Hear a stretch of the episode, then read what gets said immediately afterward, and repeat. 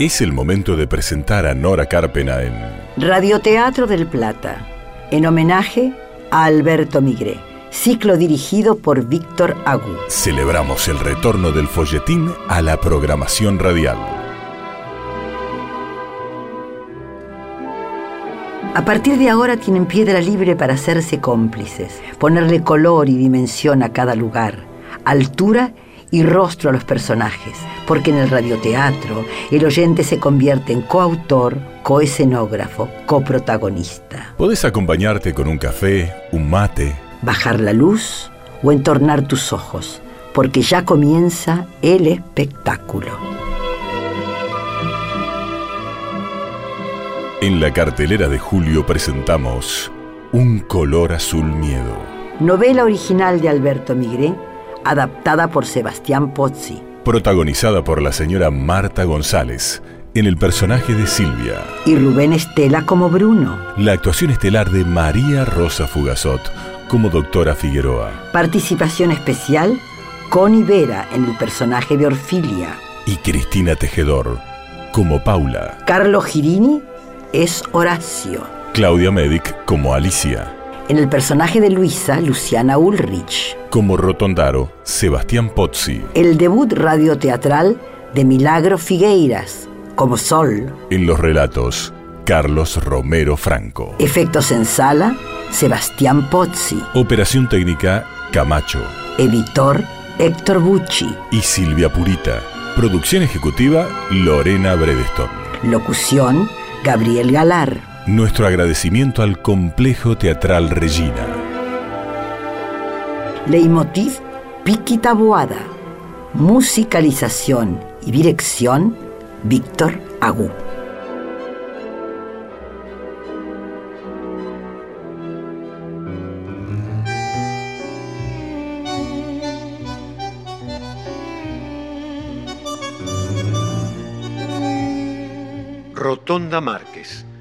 Mitad de camino entre Coronel Nazarre y San Román. Vieja edificación, ancha, petizona, mentada como la estrella del turco Elayev, con almacén de ramos generales, donde es posible comprar pan, tuercas, una camiseta, leche, alpargatas, clavos, forraje. Vayan pidiendo a ver qué es lo que no tiene y a un costado el Open 24, el bar aquel. Cerveza, whisky, pool.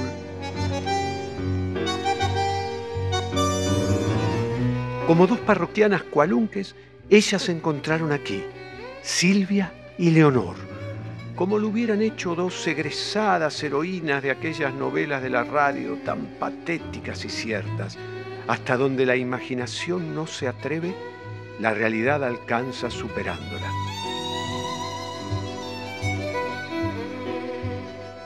Tras el encuentro, la emoción, sus miedos, la hazaña, dos tazones de café, dos mujeres en bancos enfrentados y el hombre sentado a la punta de la mesa en una silla que arrastró hasta allí.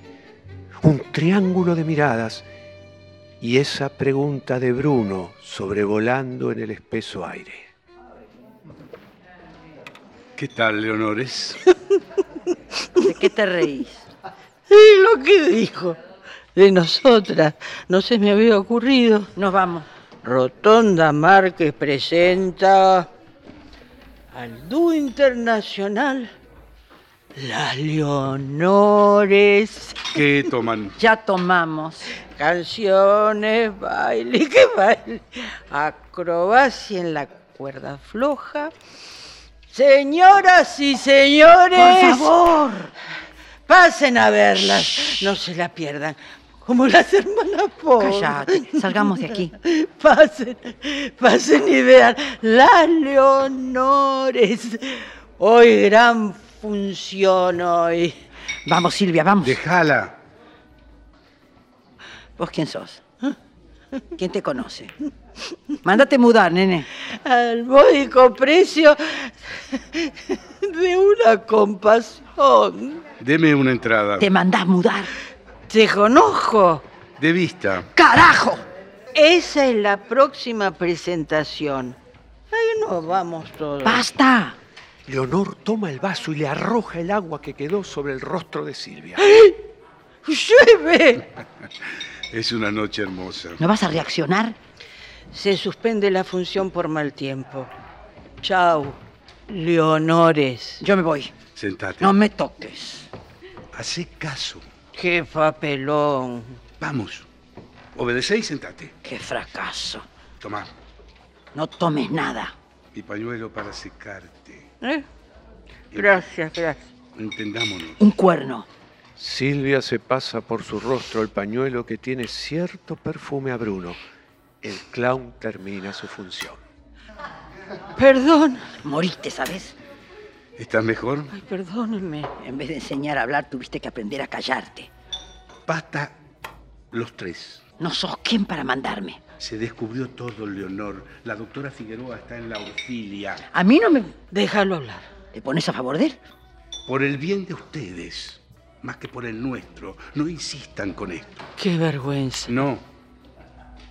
Fue un curioso escarmiento y merecido. Pero no da para más. Me di cuenta. Por eso escapé. Están de acuerdo. En eso. ¿Se entienden? No te equivoques. ¿Quién se equivocó primero? Yo Cállate. no quise hacerte daño. No querés nada ni a nadie. Todo pasa, todo cambia, Leonor. No soy el Bruno que conociste hace 12 años atrás. ¿Y quién sos? Alguien distinto. El zorro pierde el pelo, pero no las mañas. A mí no me engañás. No es el engaño lo que no me perdonaste. Fue el desengaño. ¿Qué culpa tengo yo que hayas preferido una mentira? Canalla. ¡No! Por lo menos aquí, reconocelo. Para quedar bien con ella. Ah, Los dejo, los Ahora dejo. te quedás, pichona. No tengo inconveniente en que vengas conmigo. La situación es insoportable. Quiero irme. Andate. No todavía. Después de que Leonor aclare que yo también fui una víctima. No tengo nada que aclarar. La mandaste al frente engañada, inculcándole un desprecio sin por qué. ¿Sin por qué? No discutan, por favor. ¿Quién discute? Se trata de poner las cartas sobre la mesa. Me siento mal. ¿Cómo crees que me siento yo? El malestar de las dos sumado no puede ser más grande que el mío. No seas cínico. Admití de una vez que no tenés razón, que cambiaste de idea tarde, que el dolor es entendible hasta el momento en el que separarte de Sol te costó lo mismo que renunciar a la vida. La negociación de por sí fue retorcida, cruel. La aceptamos. Ni siquiera Orfilia te obligó. Quisiste y cobraste. Un trato, Leonor, no una relación. ¿Estás escuchándome? Si es para ella, no para mí. Te lo está diciendo a vos, Silvia. Evidentemente le gustaste y mucho. Está remetido con vos. Y vos con él, ¿no? Es casada. Tendrá que volver con el marido. Si no venís conmigo, me voy sola. No te dejo. Ay, qué amoroso. ¿Sabe cómo te va a largar después de usarte? Créele, créele y vas a ver. No soy tan estúpida. Sí, sos. Se terminó. No quiero verlos más. Nunca más. ¡Silvia!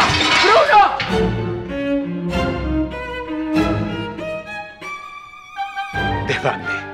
Silvia que al huir choca contra el mozo tirándole la bandeja. Bruno tras ella y detrás de él Leonor. Risas y asombros de cuanto ven aquello. Y afuera otro revuelo. ¡Silvia! Entiéndase con ella. ¡Silvia! Voy con vos. Escúchame.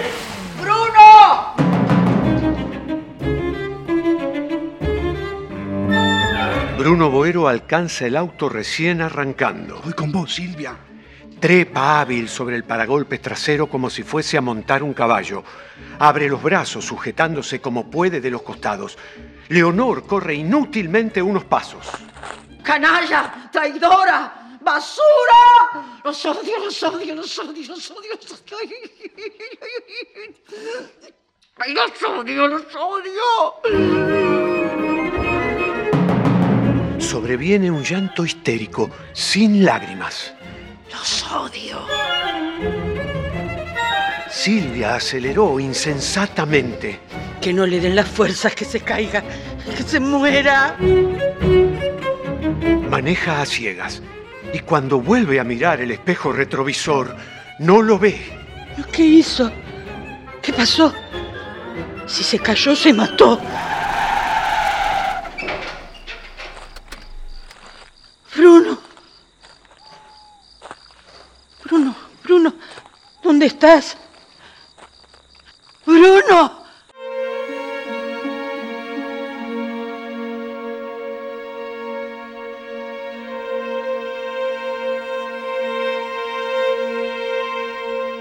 En medio de la ruta, en medio de la noche, Silvia detuvo el auto en un intento desesperado por saber qué había pasado. Bruno. Dio unos pasos detrás del coche y una mano que la sorprende y la alivia. Menos mal que, que puedo contestarte. ¿Cómo puede ser? Si no me ubico a lo largo del techo, estaría en plena ruta hecho pomada. Sigamos. No, Hace caso. no, no, no, no, no. ¿Qué haces? Déjame en paz. Tal vez la encontremos juntos. Tramposo. Quieta. Andate. Quiero. No puede ser. A vos sí. Y te lo voy a demostrar.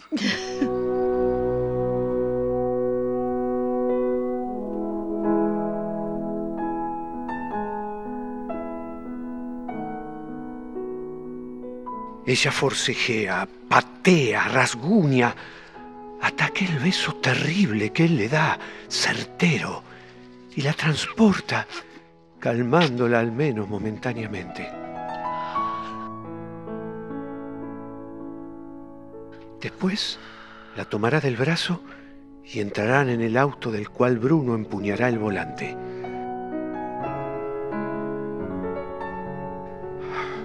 y empieza un viaje hacia ninguna parte, tan lejos y tan cerca, uno del otro, mudos repentinamente, yendo en apariencia juntos, se irán a diferentes lados. No se puede amar lo que no se conoce. Orfilia nos encontrará donde estemos. También Horacio dijo quererme alguna vez para toda la vida. Además, me perseguirá el remordimiento. Solo quiere acostarse conmigo. Me impedirá ser feliz. Estoy mejor, a pesar de todo. No la conozco. ¿O soy yo la que me quiero acostar con él? Nunca me pasó. Es la primera vez que me pasa. Tengo que volver. No debo permitirlo. Estoy loco. Perdí la razón. Podré aceptarme sin protestar. Puedo dar y recibir amor. La propia estima no puede ser verificada por los demás. Siempre dependí de los demás para valorarme. Soy una estúpida. Soy un cobarde. ¿A dónde vamos? Vamos a ser parientes. ¿Cómo? Dicen así, que cuando después de un silencio dos hablan al mismo tiempo van a ser parientes. Si querés hacer algo por mí, Todo. déjame en Echeverry, ¿Por qué en Echeverry? porque soy de allí. ¿Tenés familia? Están en Coronel Nazaré. ¿Y a quién vas a ver? ¿A nadie? Decime la verdad. ¿Te espera alguien? No. ¿Un amante? Pensa lo que quieras. No hubo otro hombre más que Horacio. ¿Estás enamorada? Estuve. ¿Y qué pasó? Se terminó. ¿Tu amor? ¿O el de él? Descubrí que se había enamorado de mi hermana. Siempre me reclamó que quería un hijo, que quería continuar su apellido, el excelentísimo abogado Requena. Yo estaba dando mis clases de dibujo y pintura, tenía mi huerta, mi vivero. Era una mujer independiente, pero él me reclamaba. Jugó vilmente con ese sentimiento de que fuera madre a cualquier precio. Y yo sin ver que eso era algo impuesto, lo dejé hacer. Fue entonces que comencé el tratamiento para quedar embarazada. Pasó mucho tiempo, hasta que me detectaron trombofilia. Lo intentamos igual, Fueron días, semanas, años, y cada vez me sentía más sola. Mi cuerpo cambió, mi cabeza, y, y él más lejos de mí y más cerca de mi hermana. Al principio no pude verlo, no quise. Me aferré a una ilusión estúpida de querer dar algo que nadie iba a recibir. Solo yo. Era yo y mi bebé. Hasta que, estando embarazada de siete meses, entré a mi casa, subí las escaleras y los vi teniendo sexo en nuestra cama. Los vi y no pude decir nada. No me salía la voz. Ellos me vieron. Yo retrocedí por el pasillo hacia las escaleras y, y después... ¡Silvia!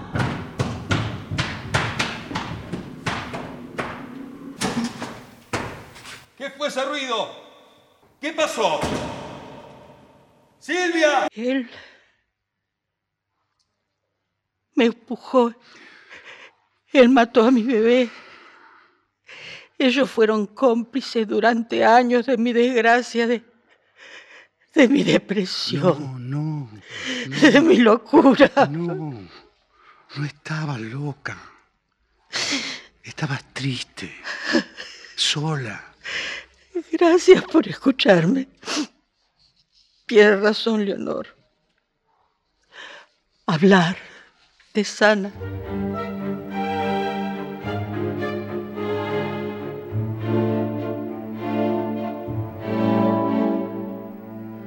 Leonor se mueve en aquella explanada frente al bar de la Rotonda Márquez como una felina enjaulada. Ahora los dos están en mi contra. Como fui tan estúpida. Se la serví en bandeja. Maldito Bruno, maldita Silvia. Me traicionaron. Pero no. Esto no va a quedar así. No, señor.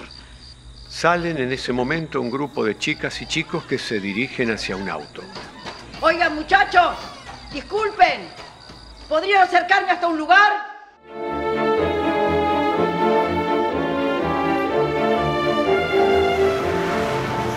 ¿Y vos?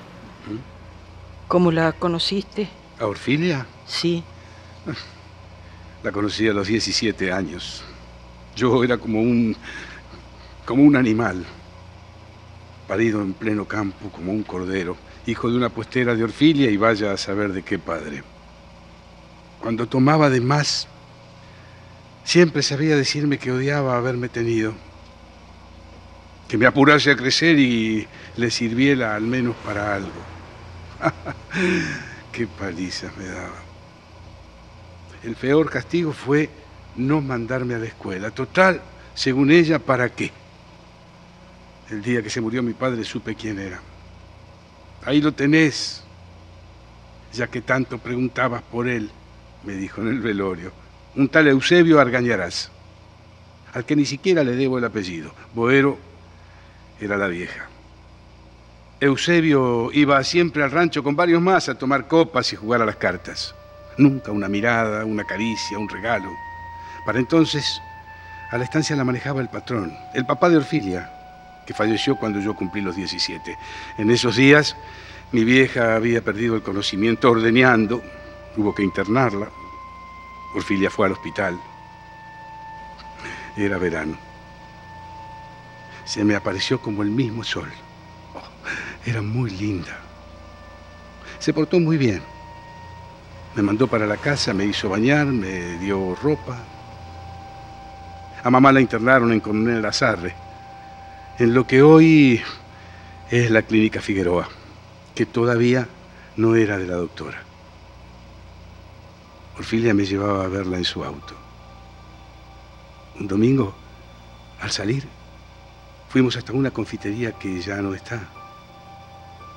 Fue la primera vez que comí masas. Ese día me dieron la noticia. La bebida había consumido a la vieja. Cirrosis. Cirrosis. Qué curioso.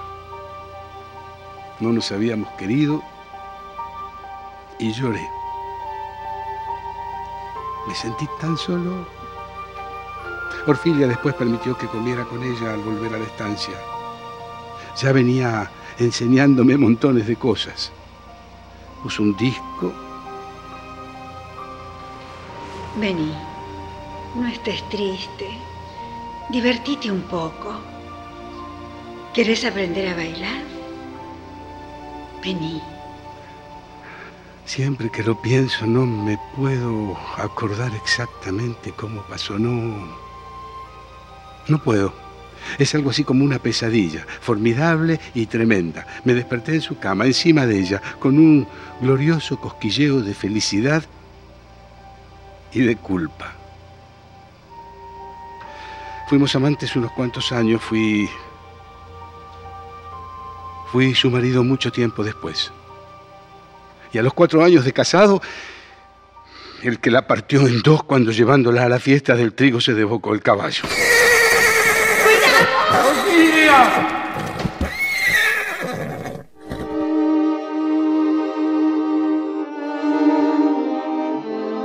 Nos fuimos al diablo. De donde volvimos yo ileso y ella en silla de ruedas y me consagré a cuidarla. ¿Qué otra cosa? Por cariño, gratitud, con lo que creía ser feliz, hasta que ella con su pasión de estar enseñándomelo todo, me dio aquel permiso. Lo sé, estoy segura. Ese es tu malestar, lo que te vuelve insatisfecho. Te falta el hijo que no puedo darte. Y me procuró a Leonor. Ella, no yo, que antes, juro, te juro, nunca la había engañado. El engaño lo inventó la gente y los chusmeríos de los pueblerinos. Yo estaba pleno sexualmente con ella, aún luego del accidente. Pero después... Después... Yo no quedaba colmado. Me nacía un vacío en la boca del estómago y la cabeza. No podía resistir la tentación de escaparme a donde fuese, conmigo. No con alguien, conmigo y estar solo, solo, solo, nadar, reírme, fumar, andar a caballo, navegar sin estímulos, críticas, correcciones. No comas más. No tomes tanto. Ponete otra camisa. No. No quiero ir a Mar del Plata. Olvídate que yo pise ese lugar. Llévame a Bariloche. ¿Qué haces? Vení. Dame. Toma. Bruno. Y un día llegó Sol. Ay, el sol de mi vida. Siempre me fue difícil acercarme a ella porque temí lastimarla, herirla y, puse un escudo, una coraza que con el paso de los años ni yo mismo logré derribar. Ahora ya sabes mi historia.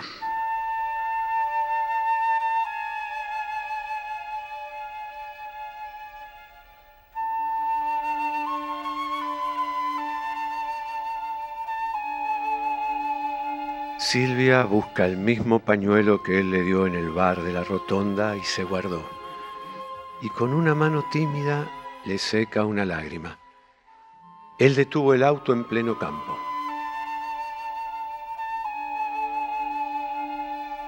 No soltó el volante, no giró la cabeza. Te quiero. Y ella, que pese a emocionarse con lo que le contó, seguía poniéndolo en duda, le creyó por una sola razón, porque le estaba pasando lo mismo.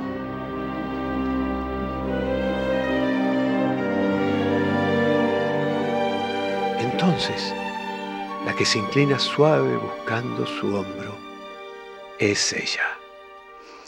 Así me equivoqué. Yo también. Es muy raro y muy lindo. Así deba arrepentirme. Te quiero. Ahora que puedo mirar lo que ha sido mi vida, descubro que es muy raro lamentarse o arrepentirse por algo que hicimos. Es lo que no hemos hecho lo que nos atormentará. Sigamos. ¿Hasta dónde? Hasta donde alcance la nafta. Hecho.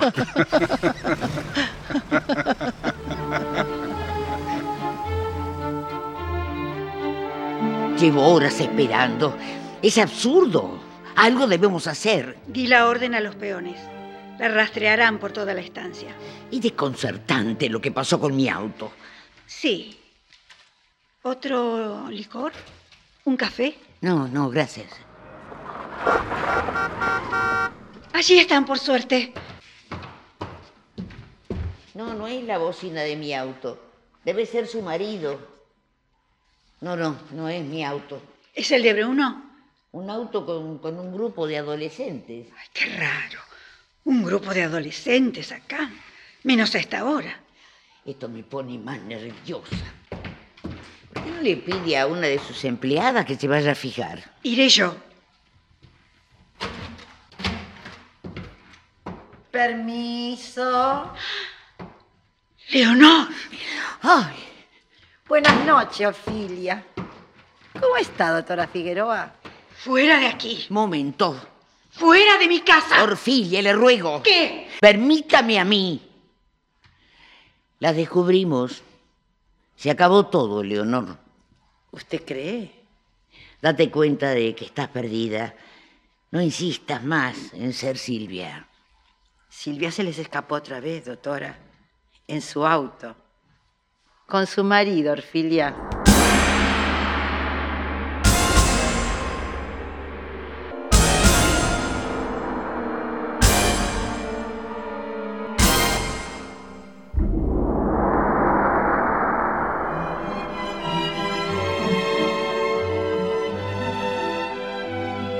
Si los ayudamos a imaginar, Si conseguimos que recuperen la costumbre de escuchar ficción, terminan de ver un color, azul miedo. de Alberto Migre, adaptación Sebastián Pozzi. Gracias, Marta González, Rubén Estela, María Rosa Fogazot, Connie Vera, Cristina Tejedor, Carlos Girini, Carlos Romero Franco, Claudia Medic, Luciana Ulrich, Sebastián Pozzi, Milagro Figueiras, Gracias Camacho, Héctor Bucci, Silvia Purita, Piki Tabuada, Gabriel Galar y Lorena Bredestone. Gracias también al Complejo Teatral Regina Gracias, Víctor Agú. y Nora Carpena. Gracias por acompañarnos en Radio del Plata.